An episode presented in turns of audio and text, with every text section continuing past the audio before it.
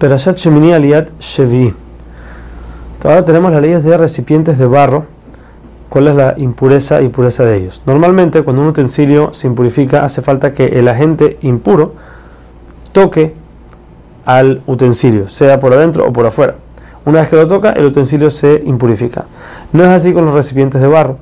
Estos tienen primero que todo la ley de que por afuera no reciben impureza. Quiere decir que por más de que algo impuro tocó el utensilio en su exterior, el utensilio sigue estando puro como si no pasó nada. Pero, a cambio de eso, en la parte de adentro, si algo impuro llegara a entrar simplemente al espacio aéreo del utensilio, aun que no tocó el utensilio por adentro, el utensilio de barro se impurifica en su totalidad. Algo que tiene el utensilio de barro es que no tiene cómo ser purificado, sino que hay que romperlo.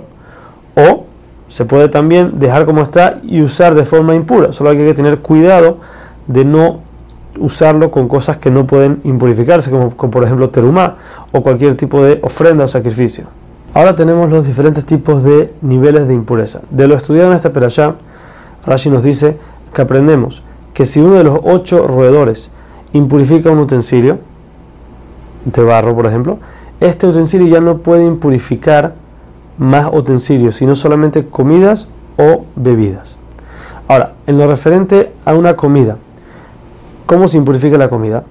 Esta primero debe estar una vez arrancada de la tierra. Todo el tiempo que esté arraigada, plantada, no recibe ningún tipo de impureza. Ahora, una vez se separa de la tierra, o sea, se corta de la tierra, tiene que recibir primero mojarse con alguno de los siete líquidos que la Torah llama líquido estos son el agua, el aceite, la miel, el vino, la leche, sangre o rocío.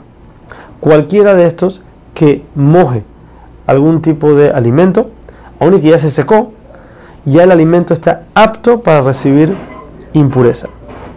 Por último, la cantidad mínima que tiene que tener el alimento para poder recibir la impureza es un cabezá, que son 56 gramos. Una vez que la comida está impura, no puede ser purificada de ninguna manera. No hay una prohibición de comerla como está, solamente cosas como terumá o las ofrendas del Betamigdash, que esas cosas así no se pueden impurificar y si se impurifican, sus leyes las veremos en otro lugar. Ahora, de los animales puros también existe el concepto de impureza. Si una persona toca o levanta por medio de otra cosa el cadáver de uno de estos animales, la persona se impurifica igual así como vimos antes con los animales impuros. Ahora, todo lo que son reptiles e insectos no impurifican, pero es prohibido comerlos, como ya sabemos, y hasta tal punto que la Torah le pone énfasis de que una persona que come eh, insectos o reptiles se considera como si está impurificando. Ahora, el motivo por el que la Torah le pone tanto énfasis en no comer todo este tipo de cosas asquerosas e impuras es porque nosotros somos el pueblo santo de Shem. Hashem nos escogió a nosotros como su pueblo. Y ya que es así, Él espera de nosotros que nos acerquemos y nos apeguemos a Él. Por ende, tenemos que llevar un cierto tipo de nivel, de estatus, y no podemos, ser, no podemos meter a la boca cualquier cosa que se nos apetezca. Tenemos que tener un cierto tipo de nivel de la realeza, como por decir así. Por eso tenemos que tener mucho cuidado, dice Rashi, en saber exactamente lo que estamos comiendo, si está bien o está mal. No solamente entre animales puros e impuros, que eso es más fácil de saber, sino también un animal puro. Una persona que le hace shejitá, que degolla un animal, tiene que saber que si degolló la mayoría de, de, los conductos del aire y de la comida, está kasher. Pero si solamente cortó la mitad, no llegó a cortar la mayoría de estos, ya el animal no sirve.